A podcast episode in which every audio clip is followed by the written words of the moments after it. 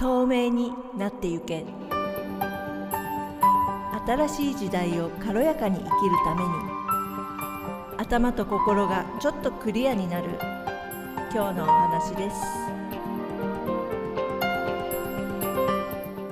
こんにちは。大塚彩子です。鎌倉清音堂からお送りしています。今日のお話は他人の感情を自分のせいにしないというお話です。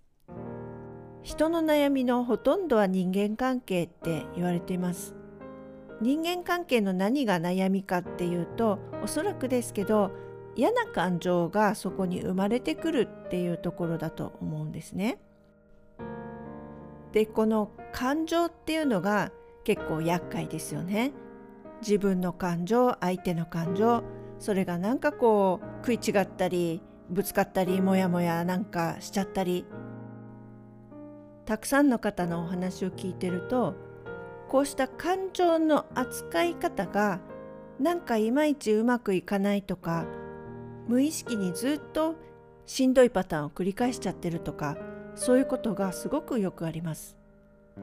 どうしてそういうことになっちゃうのかなって根本的に考えてみるとですね私はこう思うんですけども自分と他人の感情の境界線がなくなっちゃう傾向どっちが私の感情でどっちが人の感情なのかここがはっきりしないですごくわやわやになっちゃうこと。これがしんどくなるすごく大きな原因じゃないかなって思うんです。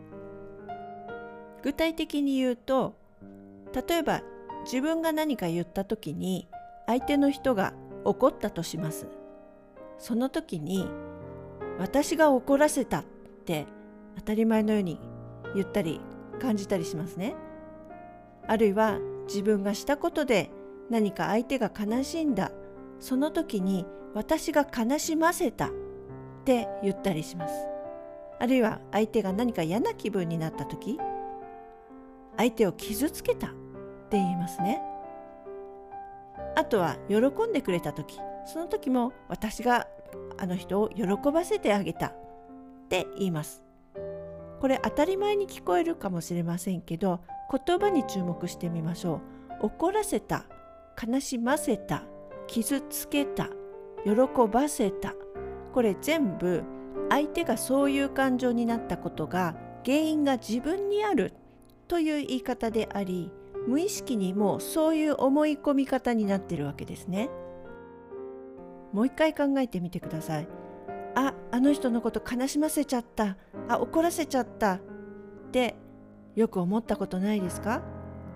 私のせいであの人が怒った。私のせいであの人が悲しんだ。っていう論理になってるわけですよ。だってそうなんです。実際そうじゃないですかって。当たり前に思う方もいるかもしれないけど心理の世界ではこの感情の自己責任論っていうのがありましてね。その人がそういう感情になるのはその人の中の作用によって起こっているんだっていう見方なんです。それを反応と言ったりしますけれどももちろんきっかけは自分の言葉かもしれません。私が何かこうこう言ったそれに対して反応を起こしたのは相手なんですね。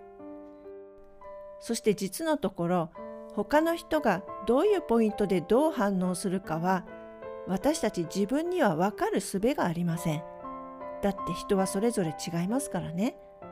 だからこちらはもちろん精一杯誠意を尽くしてやったり言ったりするそれは当たり前なんだけどもそれに対してさらに向こうがどこまでどう反応するかそこに実は責任は持てないんです。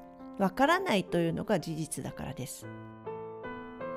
理屈はそうなんだけどこれがなぜそうすっきりはいかないかっていうと人は嫌な気分になるのが嫌だからです。相手の言動がきっかけで自分が嫌な気分になった時自分の気分を見るんじゃなくて即座に反応して相手を責めてしまうんですね。自分が反応したっては思わないんです。あの人がああ言ったから自分は怒ったんだ。あいつがああいうことするから自分は傷ついたんだ。だからあいつが悪いって原因を相手に見る。これがもともとの自我の心の作用だからですねだからあの人の言葉がきっかけで自分はここにこういう反応してるんだなぁなんて冷静に見ることができるのはそれなりの練習が必要なんですだからこういった心を使う鍛錬がないと本当に単純に言われたされたられたこの被害者意識で受け止めることになるんです。だから俺を怒らせるのかとかね。私を悲しませるのねとか。こういうセリフが平気でまかり通るわけ。さらにですねそういうふうに責められると責められた方は怖いしまたこれも嫌な気分なので早くこの嫌な気分から脱出したいですよね。そうすると自分のせいだってかぶる方が楽なんですよ。あ私が怒らせちゃったごめんなさい。私が悲しませちゃったごめんなさいと言ってひたすら謝って小さくなってれば嵐は過ぎるみたいなね。これ実は私たち親との間で子供の時に随分やってるはずです。原型はここにあります。親も神様じゃないですからそれぞれの事情で怒ったり当たったり怒鳴ったりあるいは悲しんだり泣いたりすることがあります。その時に子供ってね本当にけなげなんですよ。そういう親の機嫌を全部自分のせいだと思っちゃうの。というかそう思って対処して精一杯あの時のあの家の中で生き延びてくるんですね。そんな心の癖がそのままずっと無意識に続いていて大人になっても一時気になって機嫌が悪くなったら私があれしちゃったかしらこれ言っちゃったかしらって自分反省して私のせいだってなって今度喜ばせなきゃ笑顔にさせなきゃ今度喜ばせる方も自分の責任だと思ってつまりこれって相手の感情のコントロールを実は自分がハンドル握ろうとしてるってことなんです。だからどんどん相手に振り回されて自分を失っていく。生きるのがしんどい人はこういう傾向になってる方すごく多いです。それがいけないんじゃなくてだからこそ次のステップは自分と他人の感情の切り分けをしようというところが大事ってことになるんですね。自分の感情は自分が感じています。相手の感情は相手が感じています。当たり前だけどここにきっちり線を引くこと。これ境界線とも言いますけどね。感情の境界線をちゃんと引いてこれはどっちの感情なんですかっていうところをはっきり認識すること。そして言葉遣いを改めていくことも一つのやり方だと思います。まずは「させた」という言い方を思想になっていることに気がついて止めること。怒らせた悲しませた喜ばせた傷つけた。結構無意識に言ってませんか？まずこれに気がついてみましょう。そしたらちょっと言い換えてみる。主語の違いもポイントです。私が怒らせたじゃなくてあの人が怒った。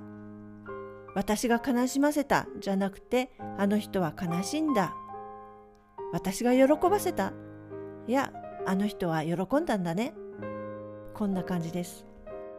これがニュートラルに事実として見るという言葉の使い方です。自分自身をさせてしまったという加害者意識と罪悪感から解放するものにもなります。そして今度は反対に自分が嫌な気分になった時させられたっていうのをやめましょう。嫌な気分にさせられたこのされたられたっていうのは被害者意識って言います。これがあるといつまでも自分を弱くて惨めな立場に置くことになってしまいます。さらにあの人が私を怒らせた。私を悲しませた。これはすごく相手任せですよね。例えば昔の殿様とかだったらねわしを怒らせたなとか言って首が飛んだりするのかもしれないけど私たちは今自立した大人同士ですから自分の機嫌は自分で取る。そしてそういう感情になったのがいけないのではなくそういう感情が湧いたなら自分であ私は怒ってるな私悲しいんだな私今ちょっと嫌な気分なんだなとあくまでも私の中で起こっていることとして見ることができる力。これが自立した心の基礎体力です。そうやって自分で自分の心を保っていられるからこそ本当に大切なことを伝えてそれを受け止めてそうだったんだね。じゃあこうしようかどうしようかって本当の話をし合えるこんな関係があちこちでできたらいいなって思いますしそんなコミュニケーションが普通にできる家庭普通にできる職場そんなコミュニケーションができる社会そうなったらもっともっと平和に気持ちよく暮らせるんじゃないかなって遥かな理想かもしれないけど思っています。それでは今日のお話はここまでです。ありがとうございました。またお会いしましょう。ごきげんよう。